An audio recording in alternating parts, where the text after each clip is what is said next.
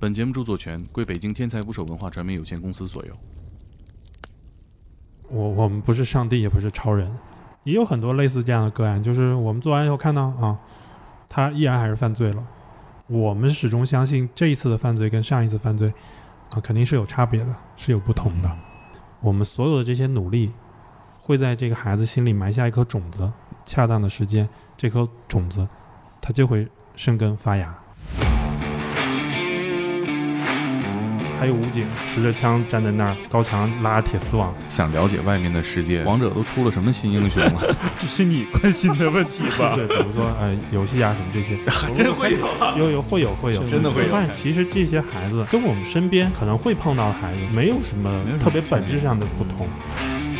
谁是小弟，谁是小大哥？小大哥上面还有大哥，大哥未必是按年龄分的。那有钱是大哥，这个是也是也是一个很粗暴的分法啊。就是我们一般就是北京，你一般泡妞去五道口，我都知道你想说什么我。真那边不学带生啊着多纯，粹的希望出来蹦 迪的。对哎村里筹的钱呢。对对对，他跟、他跟同学朋友筹的钱，啊有可能什么区就别会认为这这就是一帮普通的可能中学生，都是十多岁，然后爱笑。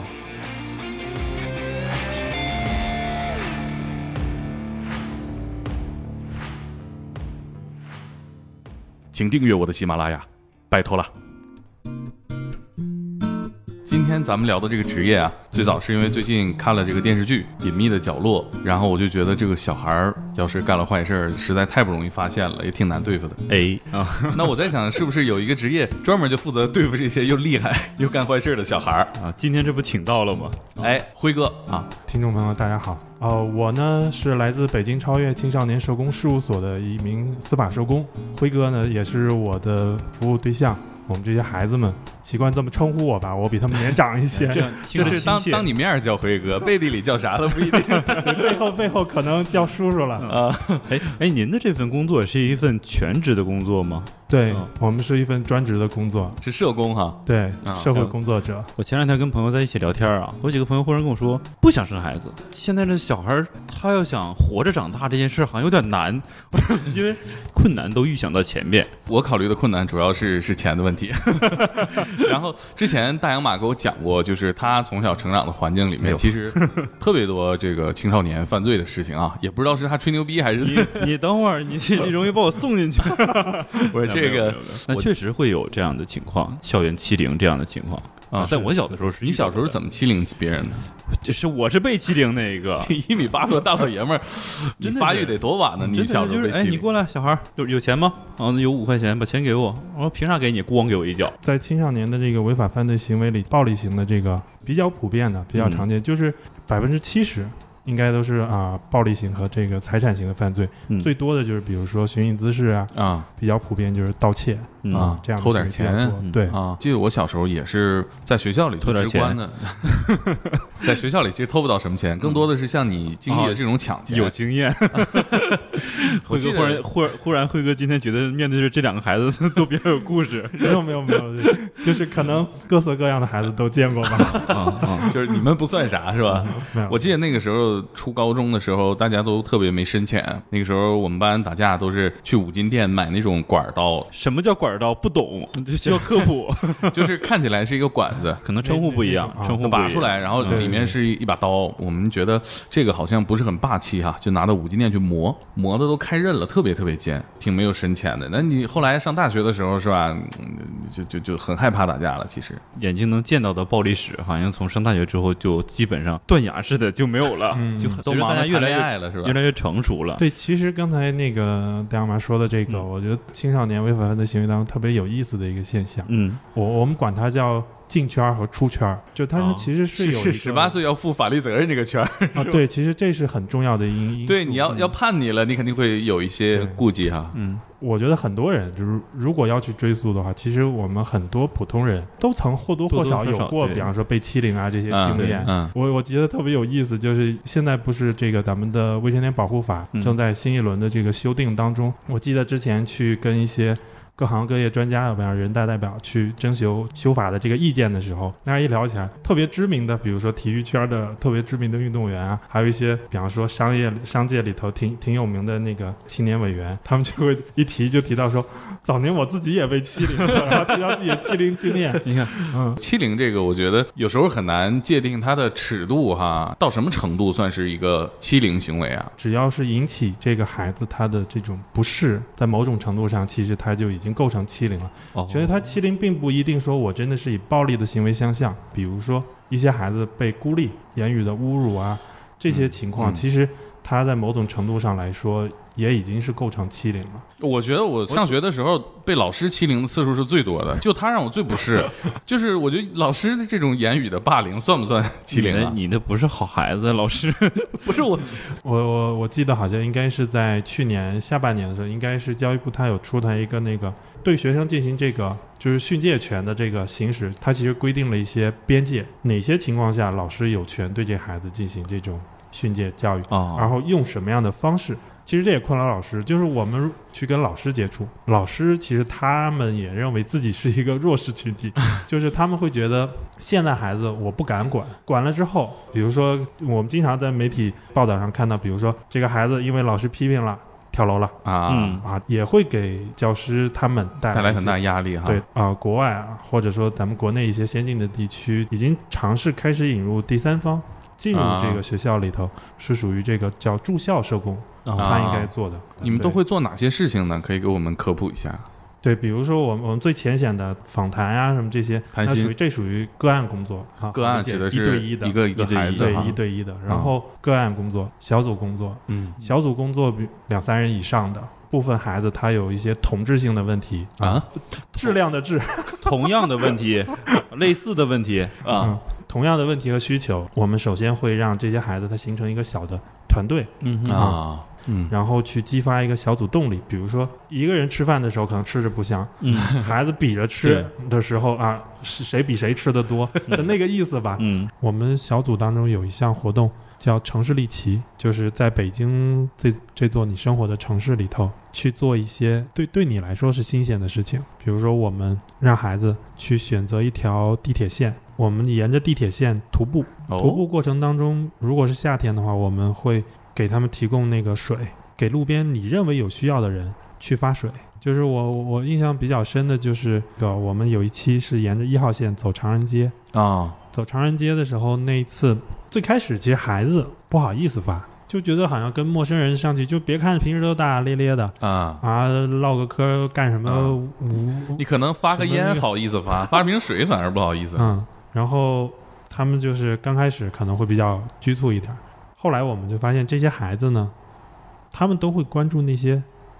在他们眼里是弱势的群体，比如说哦他们会发给环卫工人，他们会会发给比如说一些保安，就就也很辛苦，其实对看起来，有的就是环卫工人特别真诚的，嗯，就有的双手合十或者就是给他们点头，然后报以笑容。嗯说谢谢啊，说小伙子，你太谢谢你。就觉得在他们的以往的生活经历里，可能很少得到别人的称赞或者这种真诚的感谢。孩子们是投入这个活动，就刚开始他们会觉得，哎呀，太累了， 我我从来没有就是说今天我把这辈子路都都走完了，然后之之类的说法太不吉利了，这个。嗯我我其实感觉这个活动挺好，他一路去跟社会上不同的人发生交流，友善的、善意的交流，更能让他对社会形成一个认识。我觉得特别有意思，就是他们不太给敢给警察发发 水。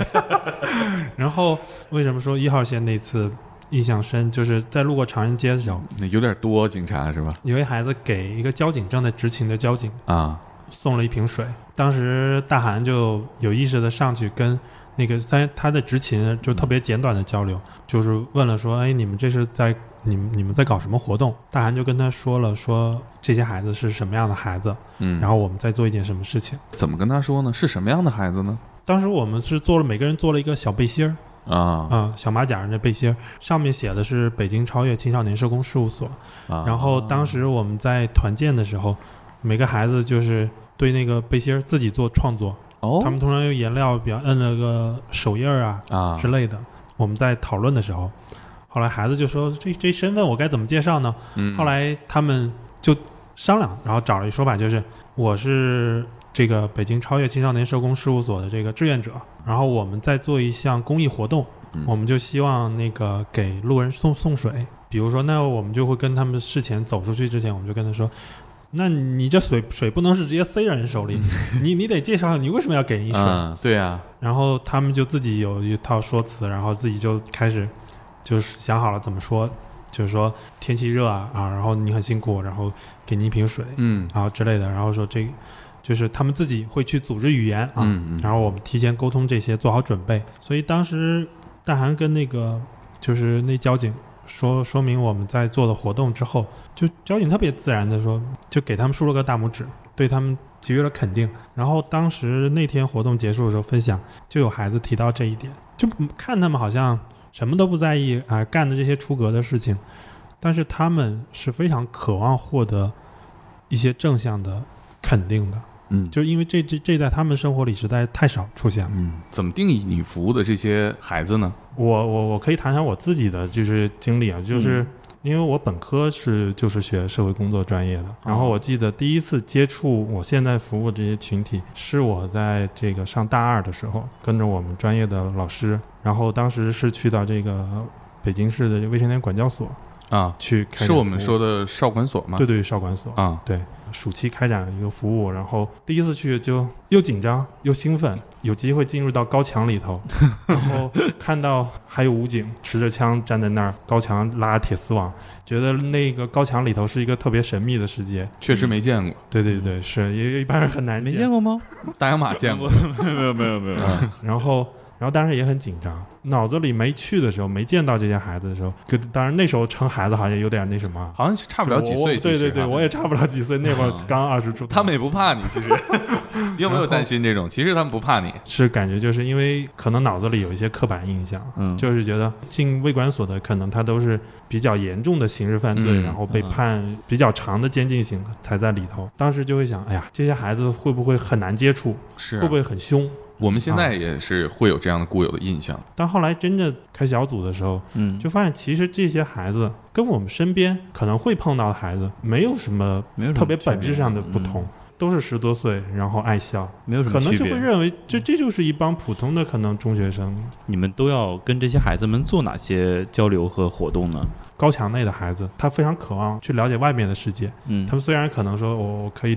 有一段时间定期我可以看电视，能够了解一些资讯，但是可以说还是非常封闭的一个环境。对于外面来的这些新人、陌生人，嗯啊，他还是有哥很哥多姐姐们，嗯，对，啊还是有很大的好奇的，然后希望跟你交流，去了解外面世界什么样。然后他们在这个服刑的期间，就是还是一个相对来说比较高压的一个状态。对于这部分孩子来说，他可能他身上也有一些压力需要去释放缓解和释放。嗯嗯对，所以我们活动里会兼顾这几部分的内容。都会问什么问题啊？会不会问一些说辉哥，嗯嗯这这几个月我我只看了电视新闻，王者都出了什么新英雄了？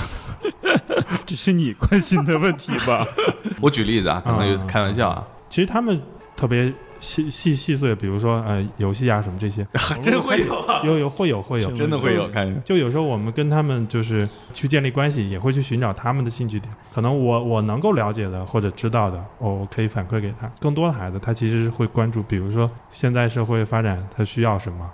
我出去以后啊我能干什么。很积极这个想法，其实对他们可能会会关注这些，然后也会有的孩子就会觉得，哎呀，我这学习是是是对我来说是没戏了，打工是不可能打 工的，对 对对对这辈子不可能打工的。没有没有地方会会会要我，社会和他人能否接纳他他们们，那你们是不是也要为此去了解很多的信息啊？啊，比方说职业规划这个部分，嗯那那确实需要去去做这个领域的了解，比啊如说了解，哎，他比方说这个孩子喜欢车呀这类的，有很多孩子喜欢，那我们可能就是去先了解，比方说汽修啊，啊，或者说这种啊机械方面的，就有没有适合的这种工作，就是青少年喜欢什么，我们可能就需要去了解什么。嗯，比如呢？比如我们机构基本上大部分社工都玩手游，什么时候？ 啊，王者呀嗯 工，工作需 求吃是吧，工鸡作啊需这求些，嗯 对，就是就是现在青少年什么多，我们就就就就玩。所以刚才我问那个问题，其实还很接近了，对是吧对对呃对对，哎，我看那个《英雄本色》里面，呃，那个那个那个出租车行就是专门接收刑满释放人员，那社会上是不是有这些定点的单位去能帮助这些服刑结束的孩子们？有，其实你问的这个问题特别专业。其实做青少年领域的工作，它不是某个人或某个部门的事儿。现在可能都会说，孩子的问题可能不仅仅是孩子的问题，可能是这个家庭和社会的问题。嗯就是比如说这个孩子，他回到家里还是一样父母争吵的这种状况，把这个孩子向外推，他必然去寻找伙伴。那伙伴当中存在这样的高风险行为的这样的个体，他就必然会受到影响。现在有很多这样的企业，他也愿意做这样的事情，更多的其实是在就是履行这个企业它的这种社会责任。比较多接触到的，比如说像一些服务业、嗯餐饮业，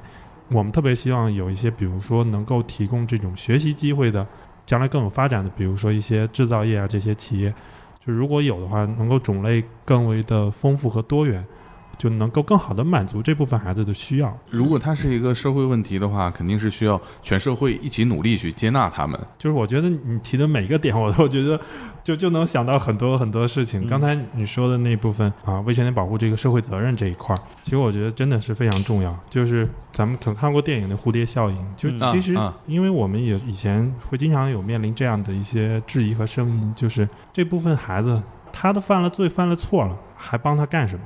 就是可能以前会有这样的声音啊，嗯因为有些案子确实太恶性了。是我们会受到关注的都是这些一些典型的一些极端的个例的案案例，但是未成年他比较多出现的一些违法犯罪行为，就并不都是那样的这种严重的恶性的案件，并不能说以以偏概全啊，去啊去定义整个这样的一个群体。其实这些孩子他发生了最错的行为，就是早先我们可能有机会的时候我们没有做，嗯现在他们都已经发生问题了，而我们不再去做一些介入的话，那这个孩子他将来就是国外的犯罪学领域，呃，犯罪学的这个研究就证明，就是如果青少年早年的这个违法犯罪行为得不到很好的有效干预的话，他将来会成为这个犯罪的这个主力军。你刚刚提到蝴蝶效应嘛，那其实就是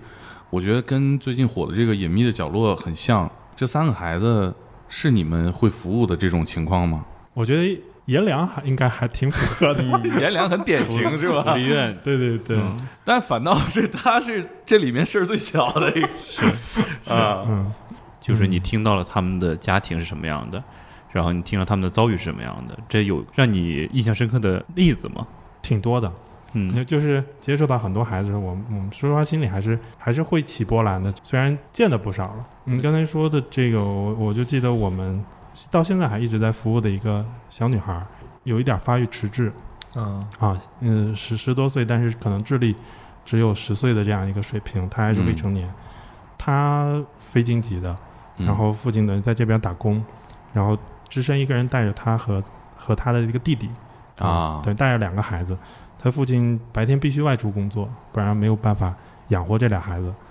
但这个这个小女孩呢，她因为家庭条件这些原因，她只能就住在咱们这种就是城中村这样的一些社区嗯社区里头，嗯然后应该是在一年多的时间里头，先后遭遇了六次被性侵，可能被猥亵呀、还有被这个强奸这样一些这些行为。六就个不同的人还是，对不同的人，是不是周围的人知道这个女孩，她她不反抗，她什么都不懂，是的，对迟滞的这部分这样的群体，他更容易受到侵害。她大概居住那个环境大概什么样？就是一个城中村，比如说在咱们海淀啊西山一号院儿，就特别豪华的社区，区啊，其实就一墙之隔啊、可能低收入群体相对集中的这样的一个啊社区。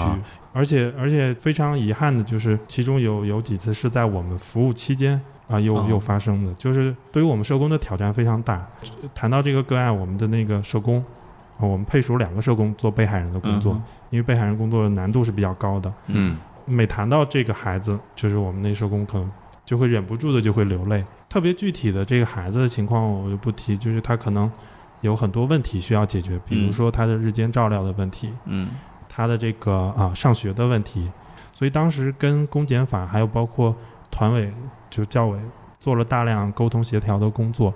最后这个孩子在去年他去到这个专门的培植学校嗯上学啊，啊，特别高兴的一点就是我们从这一年多的接触里头，能看到这个孩子他能力的变化和进步。就最开始这个孩子他不识数，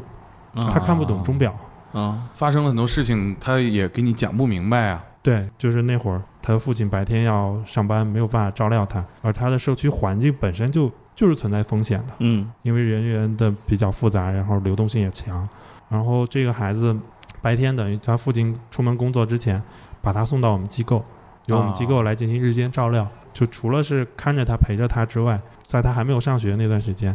我们就会有社工带着他去进行学习，比如说从书写自己的名字开始。这其实太幼儿简园单和了小太学简的单孩子了都对他都能嗯完成的事情，但就是这样一个孩子，他之前是没有人给予他这些，然后他开始去认钟表时间，嗯然后从刚开始就是跳绳儿，他一下都跳不了。啊然，后我们开始带他做一些就是肢体上的这种运动训练。就之前他是嗯不太协调的，跑起来容易摔倒，啊就因为没有这样的活动的空间和机会，所以包括后来我们还做了大量这种啊、青春期这种自护的这种教育，就告诉他，比如说啊、有些哪些行为是侵犯你的，嗯，然后还有如何去保障自己的安全。后来我们发现，其实他会去跟大人去求助，或者说明他遭遇了什么，他开始会对抗了。他跟我们社工说，说有一个人老想靠近我，我就我就骂他了。呃，知道保护自己了。对他以以往是不知道保护自己的。对，我们做人的工作，其实我们我们社工也嗯也都是很鲜活的人，专业训练里头啊，可能有这个价值观啊这些这部分训练，但每个人他还是有自己的特质的。看到这样的情况多了之后，总需要倒掉以后，他再才他才能再装进新的这些。我们可能嗯需要有个对外的出口，也需要。你们会互相服务一下，对我们其实会有固定的这种循环督导，就是我们可内能循环。对，就是我们一个团队里头的社工，我们每个人坐在那儿，可能比如说我们一周或一个月，我们开这样的一个督导会议，可能每个人都谈自己我近期遇到的一些困难。我们不是每个其他人，这个人发言之后他就说事儿，说完事儿之后，其他人给予意见，但表达的方式是，如果我是你，我可能会尝试做什么，而不是上来说说啊你这个地方做的不好，啊不对，我们周会也要引入一下这种高级的方式。嗯，就是其实这个过程里头就是寻求伙伴的支持。嗯 所以我们也发现，就是其实可能有一部分孩子，他在北京继续生活，他就会面临这样的资源的困境。比如说这个家庭，他父亲很明显，他父亲回老家，老家没有房子，如果在老家工作，可能收入并不会比在北京现在机会多和收入高，让他回老家。也是一个不现实的决定，而留下可能就面临一个这孩子他可能上学的这些问题和困难。我们其实也想听辉哥讲讲这些孩子都在什么地方活动，他每天都在干嘛。嗯，呃，比较多活动的场域，比如说网吧、夜店，嗯这些地方可能还是相对于他们会比较多出现的。哎，夜店现在也不让未成年人进呀、啊。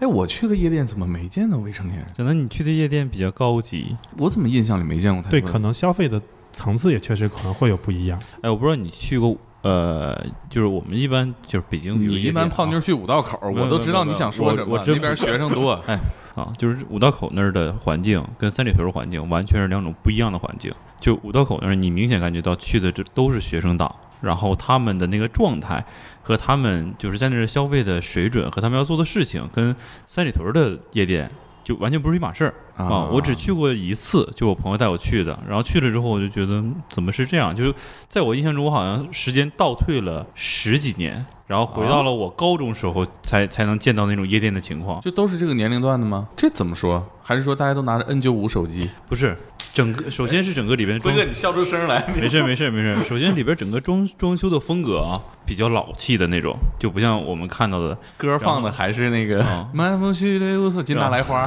然后第二就是他们里边嗑瓜子儿、吃花生，这个是你在夜店里边应该很少见到的吧？现在 不都是开心果了？啊，对对。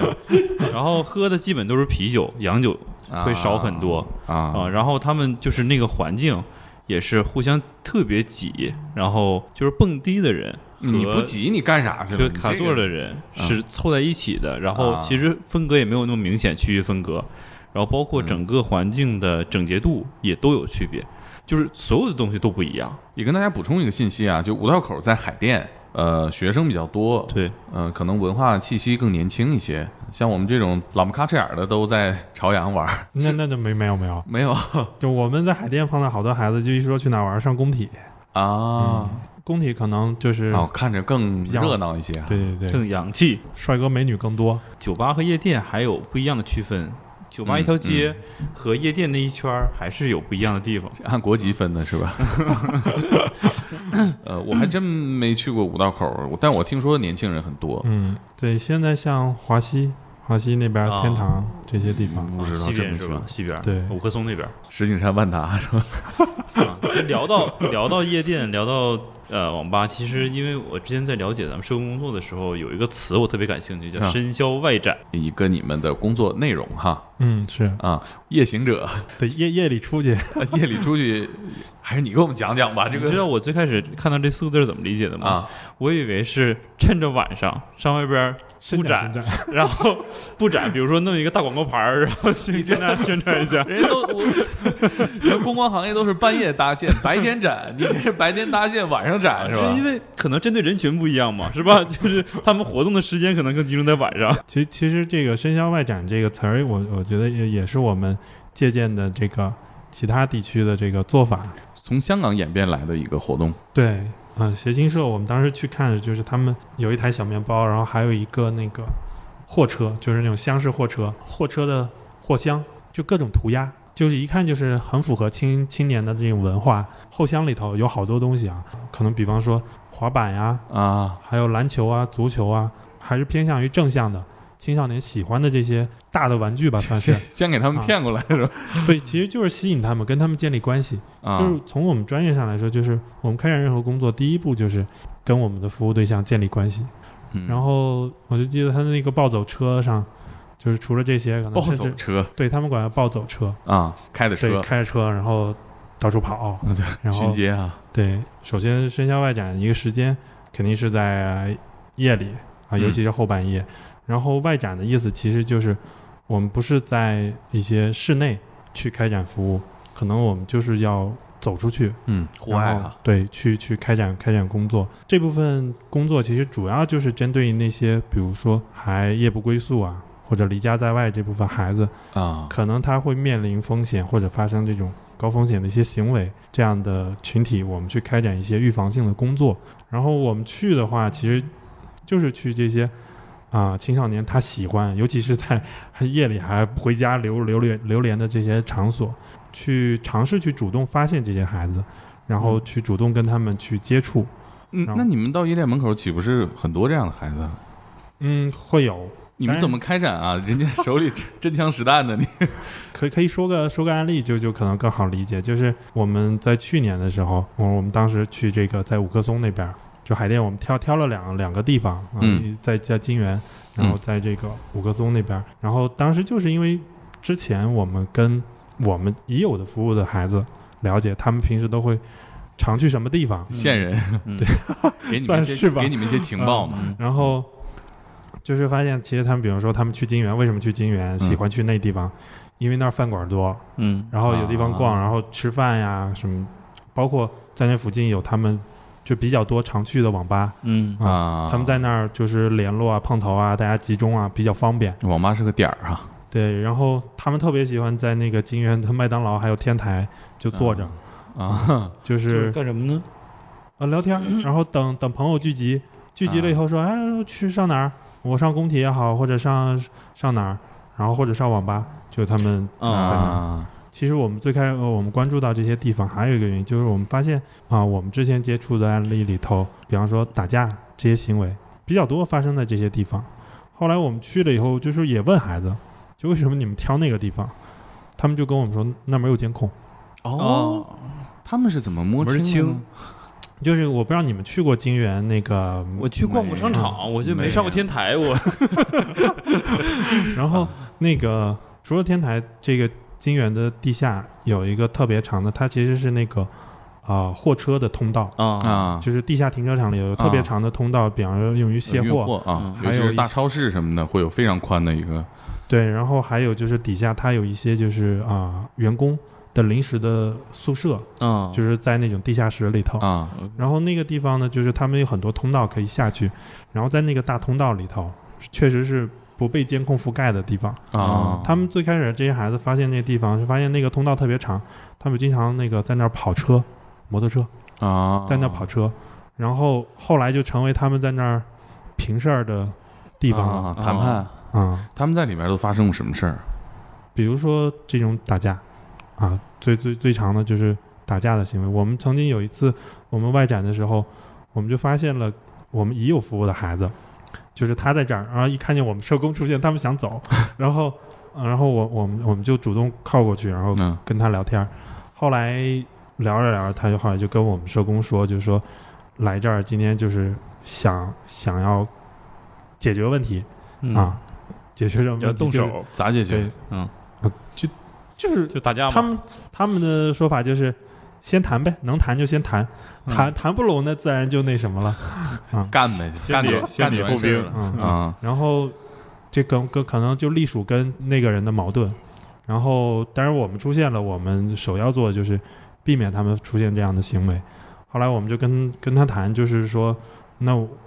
这当中有没有其他的方法可以解决？我们可以帮忙去协助来平事儿来，对对，我比如说嗯你权益受侵犯、侵害的这些行为，嗯或者你认为你受到挑战的部分，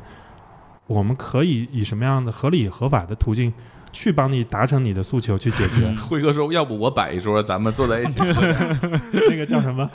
劝和酒嘛。太熟悉了你。然后就是跟跟那个孩子去沟通。后来你会做这样的事情吗？啊、那对的，我们当时就当时就我们就做了这件事情，后来就是阻止了他们在那儿发生这个打架的这个嗯，情况。我是说，你们会真的摆一桌？哦，这就 这这个有点过分了吧？啊，不会啊，是未成年不能饮酒。 嗯，这一起吃个麦当劳这是有可能的。对对对，这是可以你的。看你啊这这喝这这喝红茶是吧？互相敬一杯，好像也不是关键，有点本搞笑啊本来就要让大家冷静的去看待问题、解决问题，你对还给我来我来觉杯得酒，我觉得 一重会儿点上上头了。重点不是喝酒啊，嗯啊是你是们的会是的会让他们两方碰面吗？呃，我们会视情况，一般来说，如果不是事先做好这种沟通准备，我们不会让他们，不建议他们双方就直接当面去去去这样嗯去打。啊，嗯不会所以不不建议让他们直接接触对，然后而且另外一方，我我觉得很多孩子其实他出现的这些问题，可能更多是情绪问题，就是、啊上还有头了，对对对，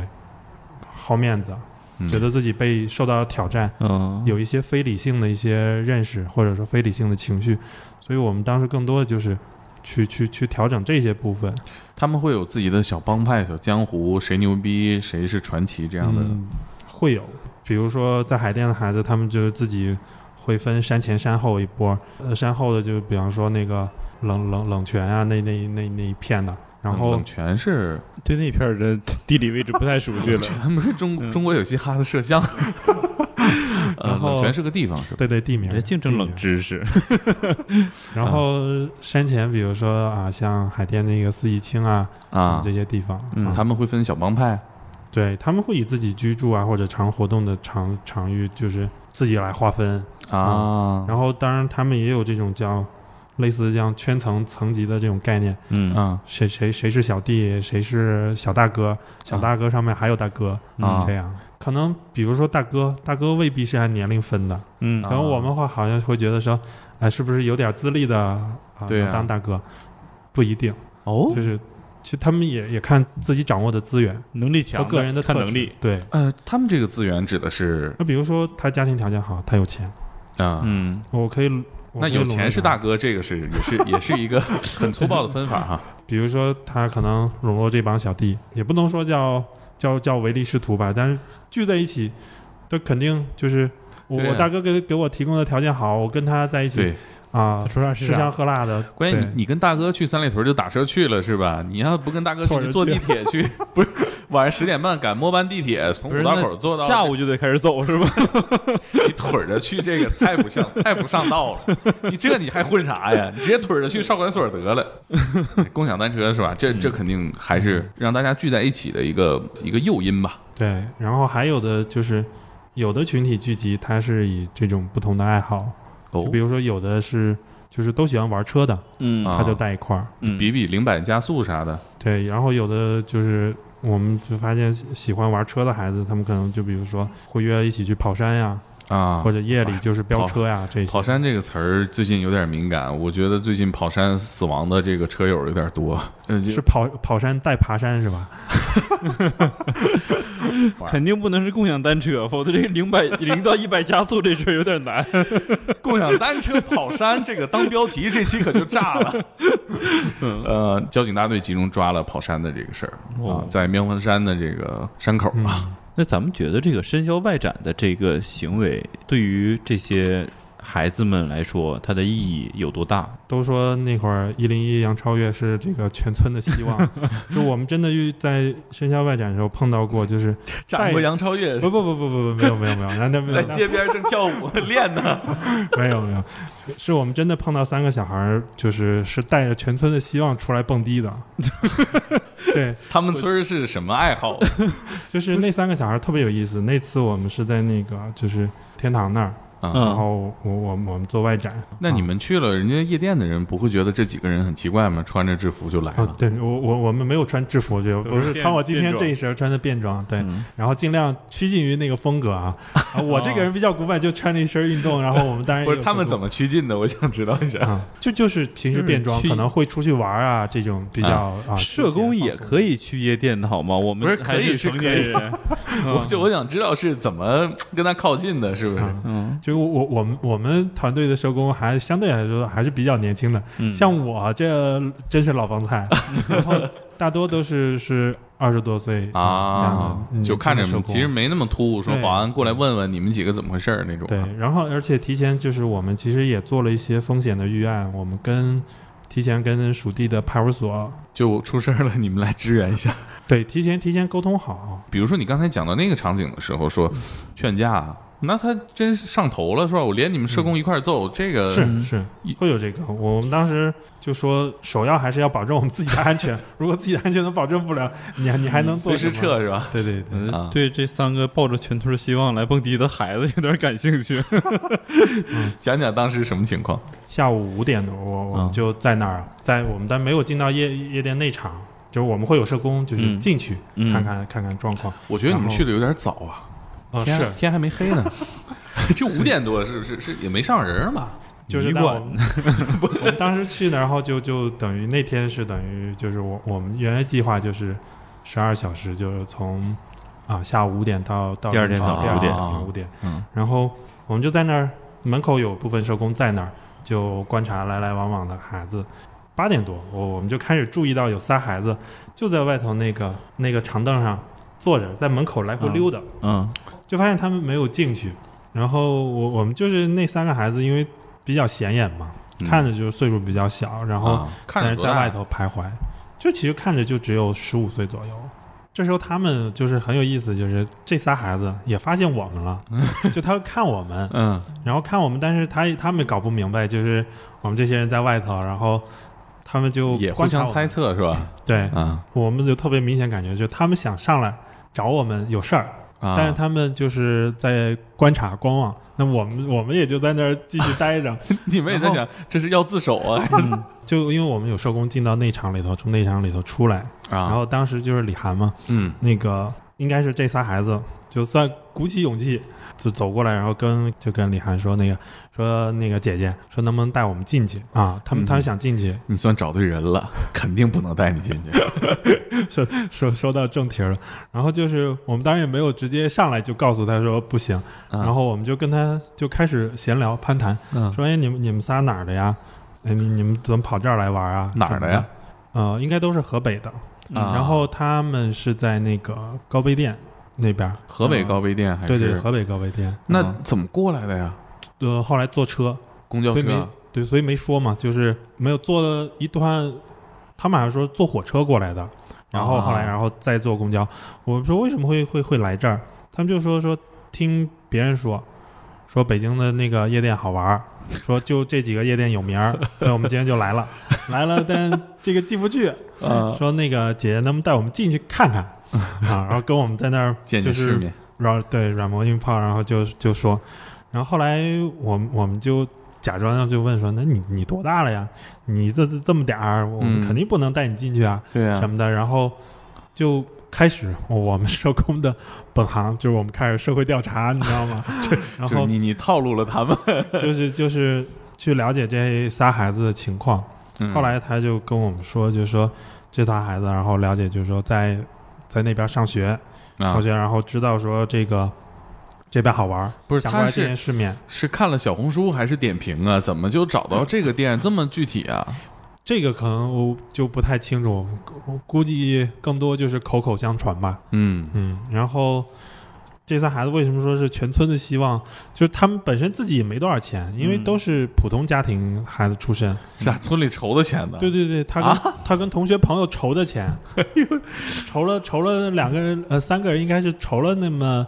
二三百块钱，过来的啊啊，众勉筹就众筹算上蹦迪，算上路费啊，这个很吃勉的强喝的。啊，这个众筹蹦迪吗？ 众筹蹦迪。对，我觉得他们是不是也有个筛选啊？咱们班筹了钱，谁代表咱们村儿去蹦这个 迪？这个也很关键，是不是？ 还得证明我来过。 嗯啊，这仨孩子看起来怎么样？是什么样的性格的孩子？有两个就是还是挺挺能聊的，话里头一打开之后，然后就跟我们嘚嘚嘚嘚嘚嘚，然后说了很多他他的他们的一些事情想法，然后中间就是几次跟我们说，就是想让我们带他们进去。那他们是什么时候觉得这几个大哥哥大姐姐好像不是来蹦迪 的？呃，他们也并没有觉得我们就不是来蹦 迪到最后也没发现，是 吧？对，然后但是后来我我们有跟他说，就是说那那你们这进不去，说那进不去你你们打算去哪儿啊？啊，然后他们就说其实他们没地儿去，就因为身上钱也差不多了，只够回回程的路对，费，啊只够回是吧。程路费了。然后说那就在外头对付一宿。哎呀啊，然后好可怜啊对我我们当时就后来就跟他说了，说那带你进去蹦迪这事儿我们帮不了你，你要说在北京没有地儿去。啊，我我们单位那儿有个那个，因为我们机构有一个临时的关护基地，啊，实施团委建的，然后能够接收一些青少年，就是做这种临时的安置。啊我就跟他说，如果你遇到困难，你要愿意的话，可以上我们那儿去。嗯，虽这然这仨孩子也去啊，没有没有，他们最后没有跟我们去，我也我觉得也是， 我觉得也不能轻信你们这几个大哥哥大孩姐子姐 们可能可能是怕去了之后出不来。 对他们，我觉得还有安全意识。这几个孩子我们当时有提前做了一些联系卡，就是有事儿给你们打电话。，对我觉得他们命还是不错哈。对，但可能对他们而 言，没有没有带他们进去是比较大的遗憾。后来呢，这三个孩子就走了嗯，啊、我们社工加了他们微信，接触到这些孩子，我们还是关注，就至少确保他们安全吧。对，我觉得还有一个启发就是，是不是可以考虑在高碑店这边也盖个夜店，是 吧？别让咱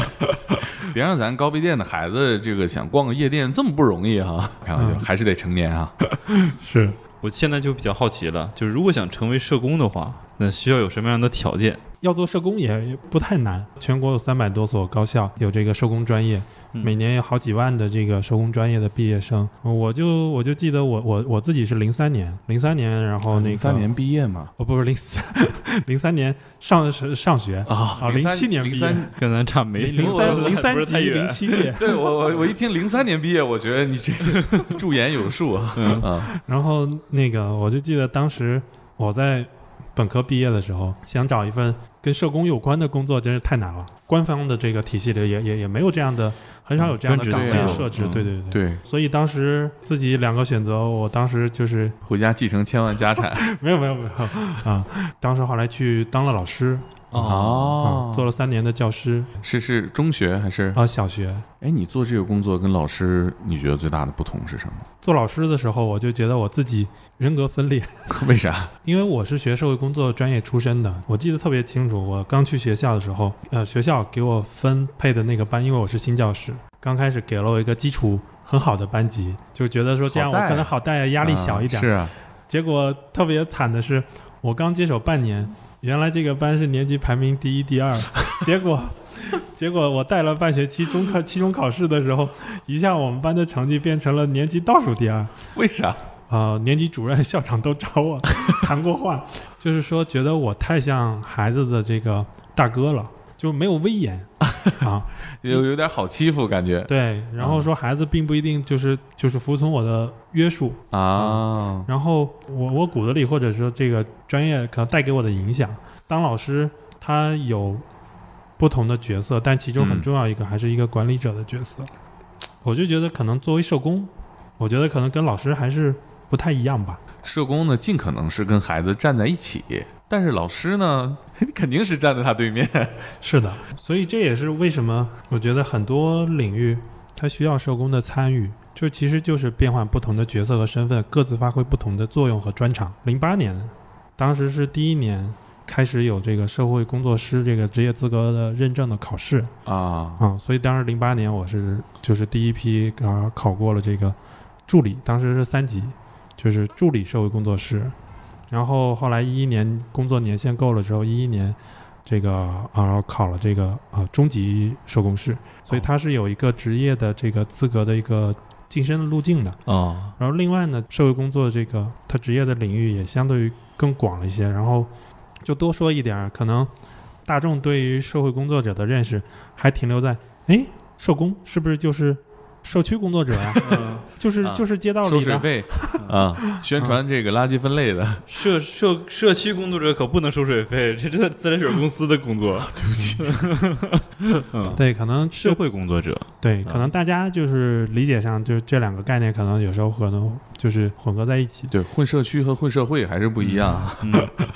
社会工作者他如果按照他服务的人群和领域的话，他其实是有很多不同的分支的。嗯比如说我所服务的机构，我们所从事的工作领域就是司法社会工作。嗯啊，然后比如说我刚才说，为了预防校园欺凌，可能比如说我们可以去发展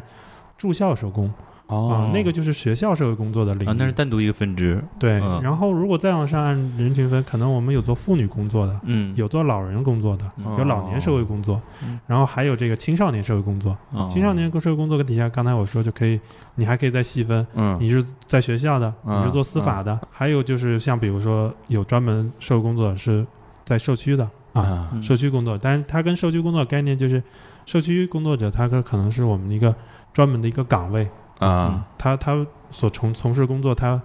比较广义，他他并不一定是专专业的社会工作，嗯但是现在越来越多社区里的工作者，他现在也去考取这个社会工作师的这样职业资格，啊就是往这个专业路径上发展。嗯，哦职业化越来越好了哈。对对，啊是的，哎，那你从事了也好多年的，十几年了哈。十年了。像全国范围内有多少人从事和你一样的工作？这个可能我我我不太能描述的准确，但是在北京的话，专职从事我们这一项工作，司法社会工作，就青少年司法社会工作的，应该一千多人吧，啊，一千其人实左也右。不是很多的这个群体，听那起来那你们要面对的需要服务的孩子大概是什么数量级？我记得大韩好像这个从那个最高检的那个白皮书里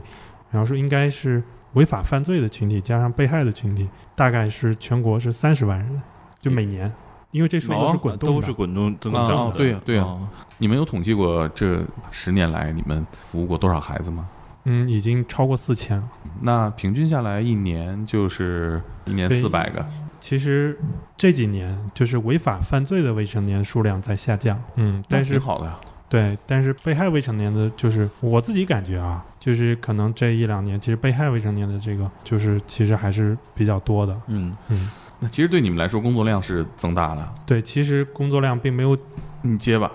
啊，没关系，是我媳妇儿，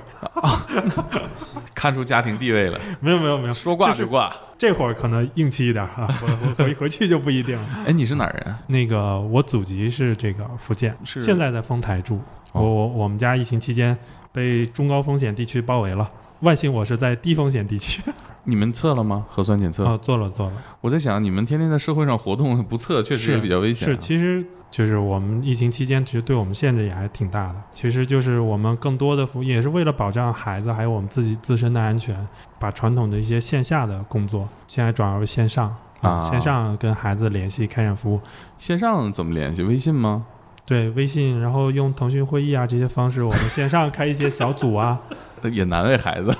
还得下载个腾讯会议，一起打打手游啥的吗？啊、会，就是我们疫情期间，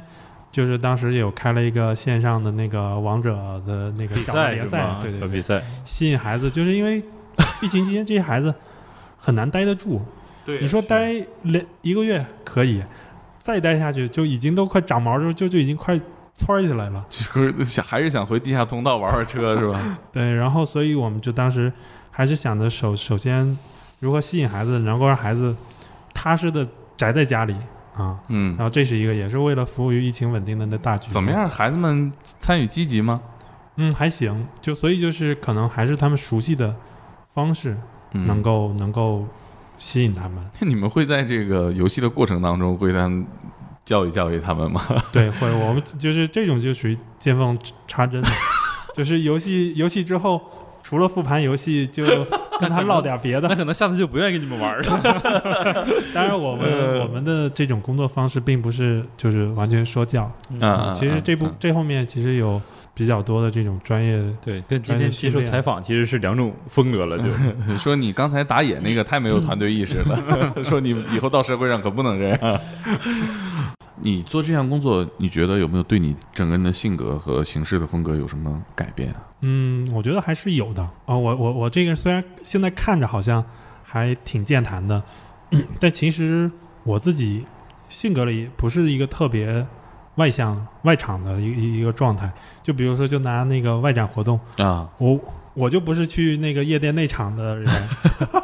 我就习惯在外头待着。不是啊你，你进去了，人夜店也会觉得，哎，这个来了一个 大叔，来对啊，蹦迪来是是了。收房租来了，还是说 物业来检查来了，是吧？对，然后、但是就是其实做社工，尤其做青少年社工，其实很重要一点就是性格特质里需要有幽默感，就是乐天的那个状态，对我来说还是我觉得挺符合的吧。就虽然我不是说属于那种在朋友堆儿里头特别搞笑的那样的一种人，但是我我也希望我自己啊能能展现出一些就是幽默感这样的状态。这个专业对我的影响，其实就是它有时候会让我去内省，发现自己的问题。就比如说，就在家里，大大大家都说那个医医者不自医嘛，嗯，啊，就是我也不会在家里去 跟去跟我的我的老婆孩 子去去开个个案什么的，但是就是也会在家里，比如说有的时候跟孩子沟通里头，我也会啊、比方说有时候说一些可能不应该说的话呀，啊，或者表现出不一样不应该有的态度，这些我觉得很正常，人之常情。你也跳不出来这个父亲的角色。对，嗯，然后有时候也会跟媳妇儿拌嘴啊什么的，你有没有跟你媳妇儿吵架的时候说，我说你这个就是典型的原生家庭给你带来没没没没有，就说这个可能会更会挨揍。然后，但是就有的时候，我我媳妇儿会说这么一句话，说你怎么有有耐心对对啊那些孩子说啊有那耐心，你怎么就不能对你闺女耐心一点儿？啊？就是很多时候，就说这些话，我觉得就是会点提醒我，确实就是让我自己去反思我，我当中其实存在很多问题。哎呀，就是我也希望我媳妇儿相信人是可以改变的啊，但是要过程。嗯嗯，对，嗯所以有的时候就是生活中自己也会总有做的不好，就是自己暴露出问题一些地方，嗯，然后尝试去寻找一些改变。你有没有跟你的你闺女解释过你的工作？他不能完全理解，就是社工到底是具体干什么，但是他他知道我我服务的群体，我还我还带着他去就是我们的服务场所，就公安的那个执法办案中心去去值班。不是你干嘛？你吓唬吓唬她？ 啊，没有没有没有，因为因为当时就是正好那天带着他，然后有事儿去到单位，他看到就是周围有很多警察，他说自己这未来的职业规划的时候，他会就就说谈职业规划太早， 就说自己以后想干什么的时候，他会说那个我以后想当警察，这回疫情他就说我想当医生，因为我们机构有时候也会开年会，然后包括嗯有一些活动，然后他也会说希望成为我们机构就是席老师那样的大学老师，啊，目前他还没有说他要做社工啊，但是我觉得我特别希望，就将来闺女长大的时候，我能很自豪的跟她说啊，我是就是中国最早的一批司法社工啊，这这就是我当时的职业愿景。能不能很简单的给我们讲讲，我们在从事自己的这个角色的时候，怎么能更好的帮助这些年轻人回到社会？能帮他们做些什么吗？其实我我我觉得做人的工作，一句话吧来概括，就是其实用生命影响生命，用希望点燃希望。如果我们自己是秉持一个观点，人是可以改变的，那我们做任何的尝试，它就是它会有动力和价值。 嗯，但如果我们其实抱有固有的观念，就是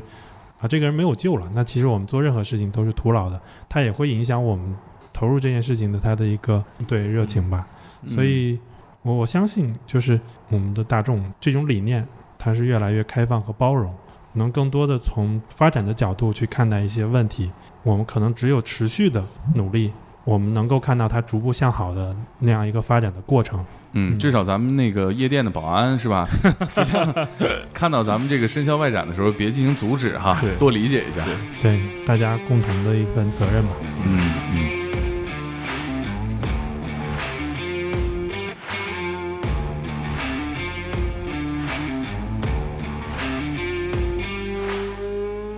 你职业生涯有没有遇到那种真的服务过非常恶性案件的这个小孩儿？这个早几年其实这类的案件还也不能说比较多吧，就是有接触到一些这样的案件，有多严重？大概故意伤害致人死亡的，呃杀也有人故意杀人的。啊，我们还曾经接触过，嗯、说起来可能就是真的会引起不适，就那孩子把自己女朋友在家里掐死了以后，把尸体藏在床底下。嗯，那这个男孩儿怎么样？后来，应该是刑期还挺长的。辉哥主要就是其实哎，大洋马，你声音变了呀， 没有没有，这个就是小洋马啊，呃， 我操，你这一说给我打岔打懵了。回来啊再想想。 你看他这个，其实这个孩子相当于是他杀人嘛，然后这个恶性事件产生了嘛，但是你们再去面对他这些孩子的时候，你们心里会有一个什么想法？就是这点上，其实如果作为普通人的话，就是我们肯定是会有这种是非善恶这种基本判断。但当然不是说我们作为社工就没有这种是非判断啊，就是但是我们的这种价值观训练里头，其实非常重要的一点，尊重、接纳、非评判这些，就是怎么理解呢？我简单的说，就是我不认同你的这个行为，但是我接纳这就是你的一部分。我我我不赞同你这，就比方说你杀人的行为，肯定是不对的，也是我无法接受的。但是它并不会完全影响我去跟你这个人接触，因为除了你杀人这一面，我相信你还有另外一面。我这样，我可能才可以看到全人。就你如果过多的去投入，把这些就是所谓的爱啊，或者是所谓的关心投入在这些孩子身上，有没有就是说，就跟你真的就产生了一些羁绊，或者是觉得就把你当成一个依靠的这种孩子？其实会有，就是发展成私人关系，这也不是说不可以，但是这就会可能带来风险，就是这是你个人的选择。但是在我们专业关系内，我们希望它是一个，就是一种专业上的合作关系，它是有限的，就是它并不等同于朋友。让服务对象也很明确，是因为这个事儿，我要帮你解决这个问题，我们走在一起了嗯，在这期间，我可以尽我所能，我专业的或者我能提供的资源，我去解决你的问题。但是是否成为朋友，那这个不是我们专业关系内的问题。工作环节里头，这个叫结案的部分，就是叫叫处理这个离别嗯，的这部分，就跟他明确说啊、哦我可能跟你的这段时间的联系就暂告一段落，但不是说我们不能联系，你有问题还能找我，所以会跟他明确一些边界。他跟你们的关系结束了，其实代表了他这段犯错误的这个时期也结束了。是的，有很多孩子可能服务期结束之后，嗯他也不会主动找我们，也不想再回忆起这段嗯是是疗是伤的过程啊。是的，有一孩子当时尝试跟他开展工作的时候，见了三次他都不怎么理我。嗯，这这就是孩子的状态，就是征求他的意见，看我们试试是不是就可以终止服务了。嗯就是如果孩子确实就是不配合，很抵触。我们也没有办法强人所难。我就记得我第四次去见他的时候，我就跟他说：“我说如果就是咱们之间沟通这么让你这么为难这么难受，那那我们可以结束，不行就分手呗。是这意思。然后我就说，那可能这次这是我最后一次来见你。我说，如果有什么需要，你可以今天告诉我，我帮你去做。他当时也没有回应啊。后来大概过了一个月，我收到一封信，哦，就那看守所它是可以往外写信的，当然是有审一审频次的限制的。啊，所以后来一个月之后，我就收到信，就是这个孩子写给我的。他信里头后来就跟我说，他他首先跟我道个歉，啊，他就说说那个说不是不想跟我说，然后他就说不知道，他不知道跟我说什么。另外就是有一些问题可能是他就是不想去设计或面对的。他当时就说说那个说我虽然没有回应，但是我说给他的那些话，嗯啊，他都听到都记住了。我我我自己尽力做好我应该做的部分啊就可以了。也有很多类似这样的个案，就是我们做完以后看到啊，他依然还是犯罪了。我们始终相信这一次的犯罪跟上一次犯罪啊，肯定是有差别的，是有不同的。我们也要接受我们自己本身这种有限性。我我们不是上帝，也不是超人，虽然不能期待我们所有的工作都能给孩子带来这种立竿见影的效果，但是我们应该坚信，我们所有的这些努力会在这个孩子心里埋下一颗种子，在他恰当的时机、恰当的时间，这颗种子它就会生根发芽，将来成为他内生一种保护他的力量。